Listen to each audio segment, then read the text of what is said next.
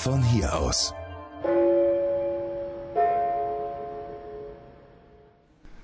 Willkommen am Hauptbahnhof Bochum. Mitten in Bochum gelegen, doch das war nicht immer so. Nachdem im Zweiten Weltkrieg Bochum zu 90 Prozent zerstört worden war, nutzten die Stadtplaner die Chance, statt die beiden alten Bahnhöfe Bochum Süd, der alte Hauptbahnhof, und Nord wieder aufzubauen, einen neuen Zentralbahnhof zu planen. Entworfen hat das heutige Gebäude ein erst 22-jähriger Architekt Heinz Hohl. Entscheidenden Anteil an der Gestaltung des Bahnhofs hatte Stadtplaner Clemens Massenberg. 1955 bis 57 war es dann soweit. Der Hauptbahnhof wurde gebaut. Es entstand ein Empfangsgebäude mit Hotel im Stil der Nachkriegsmoderne. Noch heute architektonisch bemerkenswert ist das schmetterlingsförmige Flügeldach aus Spannbeton über der 146 Meter langen Empfangshalle. Der neue Hauptbahnhof ermöglicht eine Neuordnung der Straßenführungen, Verkehrsengpässe werden beseitigt, eine moderne Infrastruktur entsteht. Seit 1994 steht das Bochumer Bahnhofsgebäude unter Denkmalschutz. Dazu zählt auch das Bahnhofskino. Es ist von der Eingangshalle aus zu erreichen und größtenteils noch im Originalzustand erhalten. Wer aus der Empfangshalle in Richtung Fußgängerzone tritt, läuft über den roten Teppich aus Pflastersteinen, der anlässlich der Fußball-WM 2006 dort verlegt wurde. Von dort aus sind es weniger als 100 Meter bis zur nächsten Attraktion auf dem Stadtrundgang durch Bochum der Skulptur Terminal von Richard Serra. Gehen Sie bitte mit dem Bahnhof im Rücken rechts zur nächsten Kreuzung, dort über die Fußgängerampel zu der schon sichtbaren Metallskulptur. Station 2. Mitten im Verkehrsgetümmel der Bochumer Innenstadt steht mit dem Terminal eines der bedeutendsten Kunstwerke des amerikanischen Bildhauers Richard Serra. 1977 war es das zentrale Werk der Documenta 6 in Kassel. Für 300.000 D-Mark plus Aufbaukosten von 50.000 Mark kaufte die Stahlstadt Bochum das Kunstwerk. Nicht alle Bochumer waren dafür. Es gab heftige Proteste, die von Verschwendung, rostigem Schandfleck oder der teuersten Toilette Bochums sprachen. Das Kunstwerk präsentiert sich aus jeder Perspektive anders. Es sind vier trapezförmige Platten auf quadratischem Grundriss, jeweils 12,30 Meter hoch, aus 6,5 Zentimeter starken, sogenannten unvergänglichen Cortenstahl, der an der Oberfläche eine konservierende Rostschicht bildet.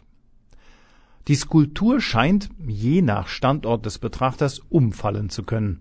Die aneinandergelehnten Platten bilden einen begehbaren, abgeschotteten quadratischen Innenraum, eine Insel inmitten der verkehrsreichen Kreuzung. Und wer dort in den Himmel guckt, tut dies durch ein perfektes Quadrat. Die Stelle an der stark befahrenen Kreuzung hat übrigens Richard Serra selbst ausgesucht. Der Wert des Terminal beträgt heute geschätzt 15 bis 18 Millionen Euro. Weitere Skulpturen von Richard Serra sind im Schlosspark Weidmar und in der Situation Kunst ausgestellt. Serra arbeitete eng mit der Henrichshütte in Hattingen zusammen. Zur Station 3 gehen Sie am besten die Massenbergstraße herunter. Das ist die mit der Einfahrt zur Tiefgarage.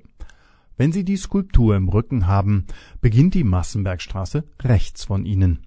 Die nächste Station, die Pauluskirche, erreichen Sie am einfachsten, wenn Sie am Richard-Balz-Haus von der Massenbergstraße schräg links in die Straße Schützenbahn gehen. Nach circa 100 Metern ist die Pauluskirche schräg rechts. Die Pauluskirche ist das älteste protestantische Gotteshaus Bochums. Ein Renaissance-Saalbau mit Holzgewölbe. Interessant ist die Finanzierung des ersten Baus. 1655 wurde der Bau überwiegend mit Spenden aus skandinavischen Ländern wie Dänemark und Schweden finanziert.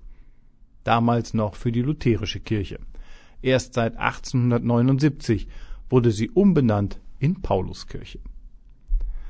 Kirchen mussten nach protestantischem Verständnis nicht mehr nach Jerusalem ausgerichtet sein, und so konnte die Pauluskirche entsprechend der Lage des Grundstücks ganz pragmatisch dem Verlauf des alten Stadtgrabens folgen. Um die Kirche im Stadtbild besser zur Wirkung zu bringen, wurde ihr Turm 1949 erhöht, ein kleiner Platz geschaffen und die unmittelbare Nachbarbebauung niedrig gehalten. Seit ein paar Jahren gilt der Platz um die Pauluskirche besonders zu Zeiten des Weihnachtsmarktes als echter Geheimtipp.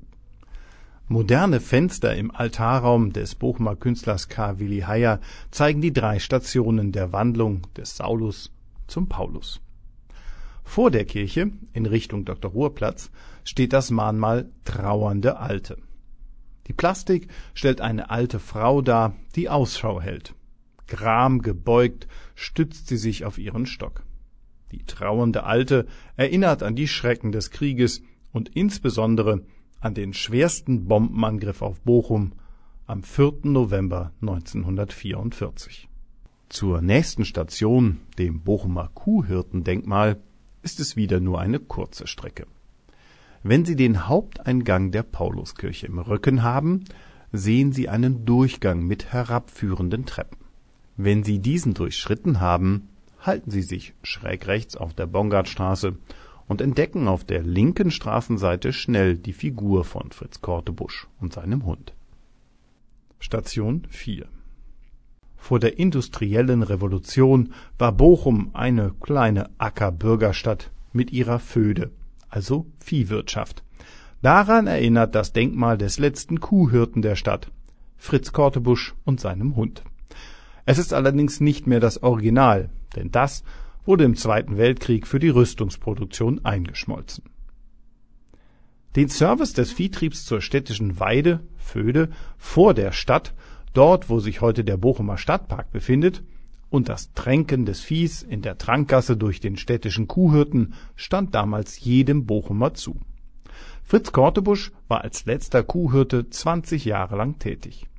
1870 dann entschieden die Stadtoberen, dass Viehtreiben in der aufstrebenden Stadt Bochum nicht mehr angemessen sei und beendeten so diese Tradition. Das heutige Denkmal steht ungefähr an der Stelle, an der von 1697 bis 1862 das Rathaus stand.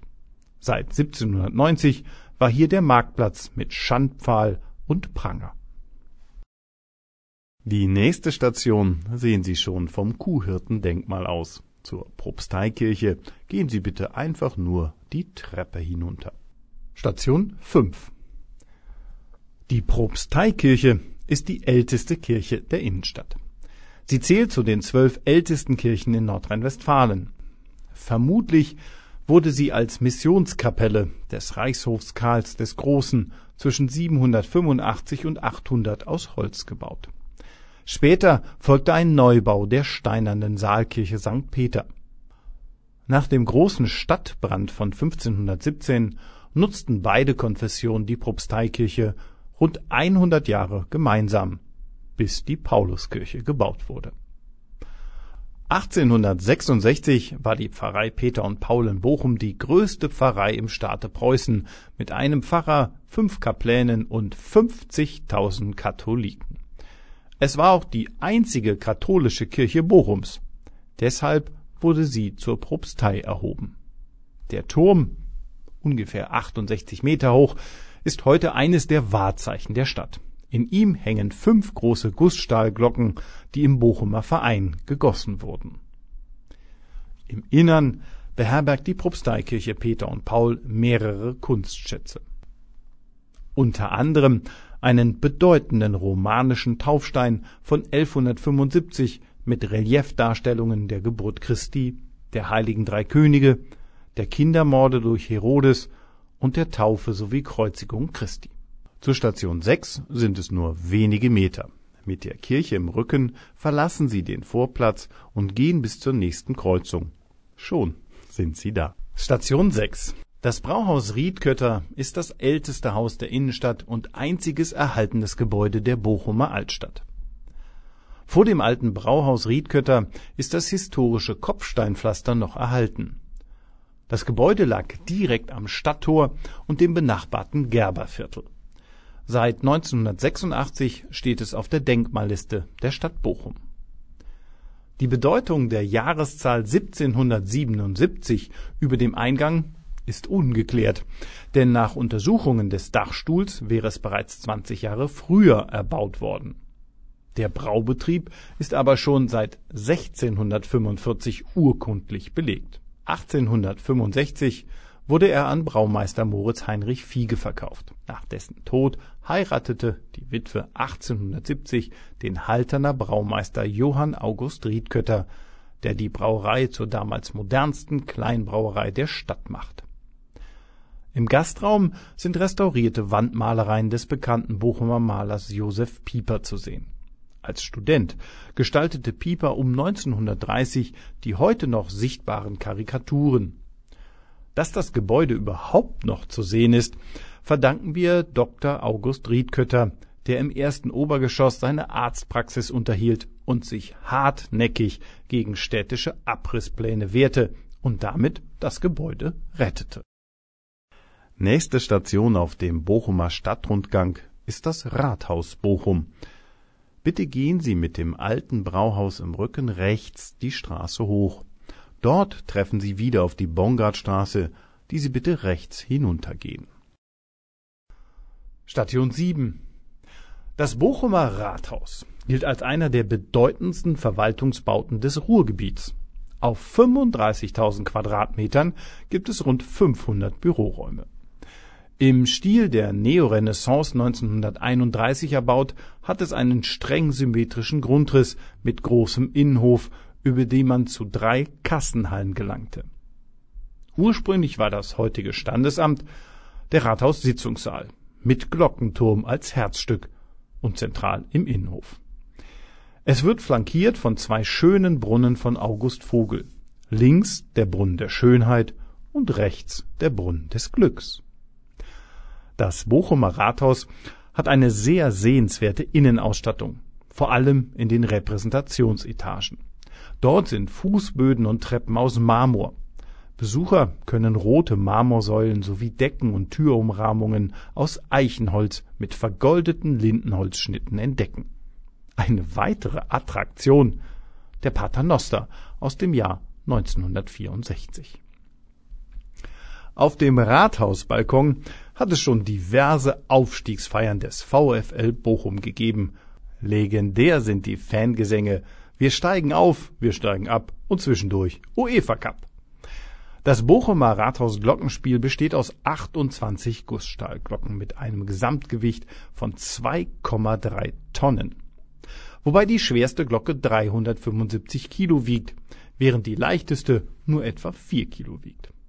Das Glockenspiel war ein Geschenk des Bochumer Vereins von 1951 und gilt als eines der besten in Deutschland. Das ursprüngliche, im Zweiten Weltkrieg zerstörte Glockenspiel war das erste aus Gussstahl hergestellte Glockenspiel der Welt. Gussstahlglocken begründeten den Ruhm des Bochumer Vereins. Die Glocke vor dem Rathaus wurde für die Weltausstellung in Paris 1867 produziert, zu deren Eröffnung feierlich geläutet und mit einer Goldmedaille prämiert. Sie ist eine der ältesten erhaltenen Gussstahlglocken und bis heute die größte, die jemals gefertigt wurde. Ihr Gewicht beträgt 15 Tonnen. Die Glocke hat einen Durchmesser von 3,13 Meter. In unmittelbarer Nachbarschaft des Rathauses wartet Station 8 auf Sie, die Christuskirche. Mit der Glocke der Weltausstellung im Rücken gehen Sie bitte 50 Meter nach rechts. Station 8 Die Christuskirche. Sie gilt als Symbol und Mahnmal gegen den Krieg, die 1877 bis 79 im neugotischen Stil erbaute Christuskirche. Im Jahre 1931 gestaltete der Bochumer Architekt Heinrich Schmiedeknecht im Sockelgeschoss des Turmes eine Heldengedenkhalle. Namen von gefallenen Soldaten im Deutsch-Französischen und im Ersten Weltkrieg sind in einem Goldmosaik verewigt. Auch die 28 Staaten, gegen die Deutschland Krieg geführt hat, sind dort eingetragen. Die Luftangriffe im Jahr 1943 zerstörten einen Großteil der Christuskirche. Lediglich der Turm blieb stehen. In den Jahren 1956 bis 59 wurde dann ein neues Kirchenschiff nach den Planungen des Architekten Dieter Oesterlin errichtet In vielen Architekturführern gilt sie als eine der schönsten Kirchen Europas. Die Christuskirche ist eine protestantische Kirche. Sie ist als Hörraum gebaut. 800 Sitzplätze vor einer 60 Quadratmeter großen Bühne. Dabei liegt die Akustik auf Konzerthausniveau. Sie gilt als einer der bedeutendsten Sakralneubauten Europas. Der Architekt hat einen bilderlosen Raum geschaffen. Keine Symbole oder Figuren, nur das Kreuz und die Schrift. Der Platz vor dem Turm der Christuskirche ist heute der Platz des europäischen Versprechens. Ein Projekt im Rahmen der Kulturhauptstadt 2010 des Konzeptkünstlers Jochen Gerz. Erst fünf Jahre nach dem Jahr der Kulturhauptstadt waren 14.726 Namen auf im Boden eingelassenen 21 Namensplatten aus armenischen Basaltstein zu lesen jeder Name steht für ein Versprechen. Besonders sehenswert ist die nächtliche Lichtinstallation. Mit der Christuskirche im Rücken erreichen Sie die Station 9, indem Sie zunächst links wieder in Richtung Bongardstraße gehen. An der zweiten Kreuzung biegen Sie bitte rechts auf die Kortumstraße ab, die eine der längsten Abschnitte der Bochumer Fußgängerzone ist. Station 9.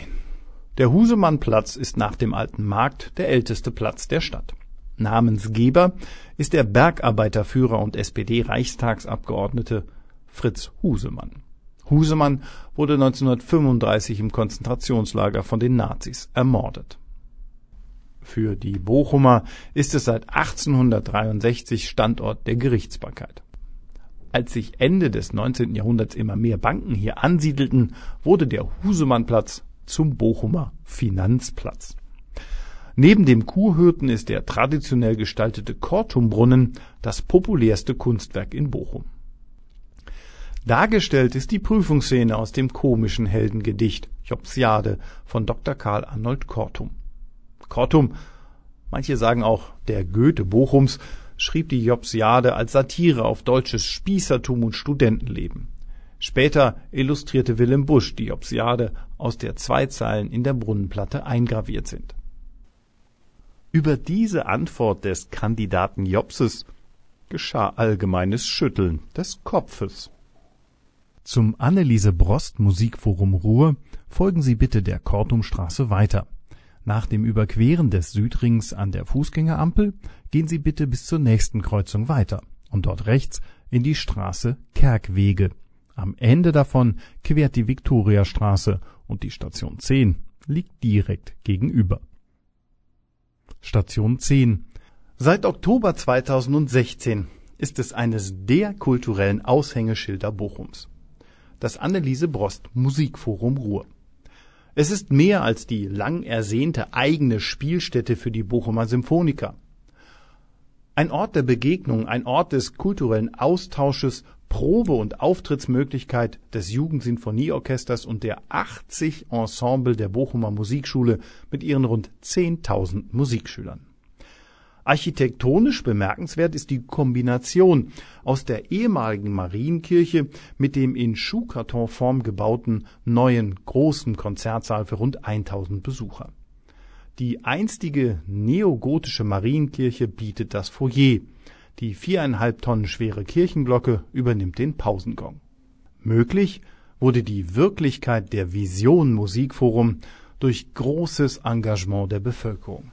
Den Anfang machte eine Millionenspende eines Bochumer Unternehmers, die aber an die Bedingung geknüpft war, dass noch weitere Spendenmillionen kommen müssen und dass das Konzerthaus mitten in der Stadt errichtet wird. Es hat geklappt. Mehr als 20.000 Bürger haben von einem Euro bis in den Millionenbereich gespendet. Das Orchester hat immer wieder Spendenkonzerte gegeben und andere Aktionen gemacht, um Geld zu sammeln. Eine Millionenspende der Stiftung der Namensgeberin sicherte letztlich die Finanzierung. Schon kurz nach der Eröffnung erklärten Journalisten das Bochumer Musikforum zu einem der schönsten Konzerthäuser der Welt. Die nächste Station befindet sich quasi direkt gegenüber auf der anderen Straßenseite des Anneliese Brost Musikforums Ruhr. Mit dem Eingang des Musikforums im Rücken empfehlen wir direkt die Viktoriastraße zu überqueren und dann rechts zu gehen. Nach circa 80 Metern erreichen Sie eine Spitze des Bermuda-Dreiecks, den Konrad-Adenauer-Platz am Ende der Kortumstraße. Station 11 Einmalig im Ruhrgebiet und auch ein Wahrzeichen von Bochum ist das Bermuda-Dreieck. Für jeden Bochum-Besucher eigentlich ein Muss. Der Name Bermuda-Dreieck hat seine Berechtigung, denn in dem seit den 1980er Jahren entwickelten Kneipenareal zwischen Südring und Konrad-Adenauer-Platz ist schon der ein oder andere verschollen. Mehr als 80 Restaurants, Kneipen, Bars und Clubs sind hier Tür an Tür. Hier gibt es sowohl Bars und Restaurants als auch Kinos, Clubs und andere Treffpunkte. Wer mag, kann hier auch die von Herbert Grönemeyer besungene und nicht nur im Ruhrgebiet Kultstatus habende Currywurst probieren. Mehr als drei Millionen Gäste kommen pro Jahr ins Bermuda-Dreieck. Viele Open-Air-Veranstaltungen wie Bochum Total finden hier statt. An der Bochumer Kulturmeile mit Rotunde und Riff ist es allenfalls in den frühen Morgenstunden ruhig. Direkt angrenzend in südlicher Richtung ist das Innviertel Ehrenfeld. Die Entwicklung des benachbarten Viktoria-Quartiers entlang der Viktoriastraße als Kreativquartier gehörte zu den Leitprojekten der Kulturhauptstadt Ruhr 2010. Sichtbare Ergebnisse davon sind die fest installierte Open-Air-Bühne am Konrad-Adenauer-Platz, das Kulturzentrum Rotunde im ehemaligen Katholikentagsbahnhof sowie das schon beschriebene Anneliese Brost Musikforum Ruhr. Zur Station 12 empfehlen wir den Weg die Kortumstraße hoch und dann schräg rechts in die Brüderstraße vorbei an zahlreichen Bars, Kneipen und Geschäften. Am Ende der Brüderstraße überqueren sie den Südring an der Fußgängerampel und gehen in die Luisenstraße gerade zum Dr. Ruhrplatz. Station 12 Nach der fast vollständigen Zerstörung der Bochumer Innenstadt wurde 1959 der Dr. Ruhrplatz angelegt. Ziel war es, einen zentralen Punkt in der Stadt zu schaffen, auch um Licht und Luft in die Stadt zu bringen. Benannt wurde der Platz zur Erinnerung an den Oberbürgermeister Dr. Otto Ruhr, der von 1925 bis 1933 Bochums oberster Repräsentant war. Er wurde von den Nazis der Verschwendung beim Bau des Rathauses bezichtigt und in den Selbstmord getrieben in der Mitte des Platzes ist eine Gedenkplatte für Dr. Ruhr in die sternförmige Pflasterung eingelassen. Seit 2009 kennen viele Besucher des Bochumer Weihnachtsmarktes diesen Platz gut, denn hier fliegt der Weihnachtsmann zweimal täglich drüber hinweg. Nachdem er von den Kindern gerufen wird, schwebt er auf seinen von Rentieren gezogenen Schlitten in luftiger Höhe von 33 Metern über den Dr. Ruhrplatz. Es ist ein Hochseilspektakel der bekannten Artistenfamilie Falco Traber.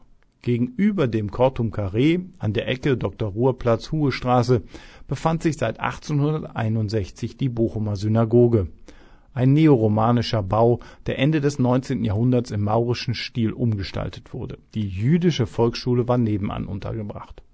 Heute erinnert eine Gedenktafel an die 1244 Mitglieder der jüdischen Gemeinde und die Synagoge die in der Nacht vom 9. auf den 10. November 1938 vollständig niedergebrannt wurde.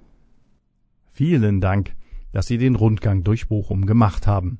Weitere Attraktionen und Anregungen für Ihren Aufenthalt in Bochum erhalten Sie bei der Touristinfo von Bochum Marketing in der Huhestraße 9 oder im Internet unter www.bochum-tourismus.de. Bis bald in Bochum. Bochum von hier aus.